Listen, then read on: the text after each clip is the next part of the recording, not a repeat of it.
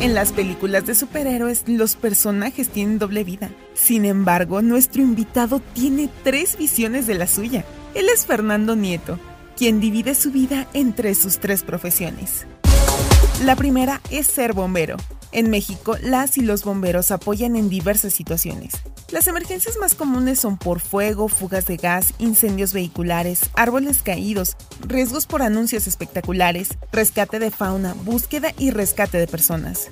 Sin embargo, atienden a personas en riesgo de suicidio, inundaciones, encharcamientos, cables sueltos, entre muchas otras cosas. La segunda, paramédico.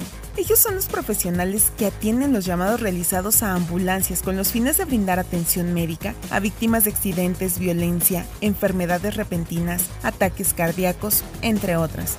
En tal sentido, estos profesionales velan por dar la atención primaria o en dado caso trasladar a sus pacientes a hospitales o centros de atención médica para que reciban los cuidados necesarios. Por ello los mantienen estables utilizando equipos tales como máscaras de oxígeno, ventiladores, desfibriladores, suministros médicos, entre otras.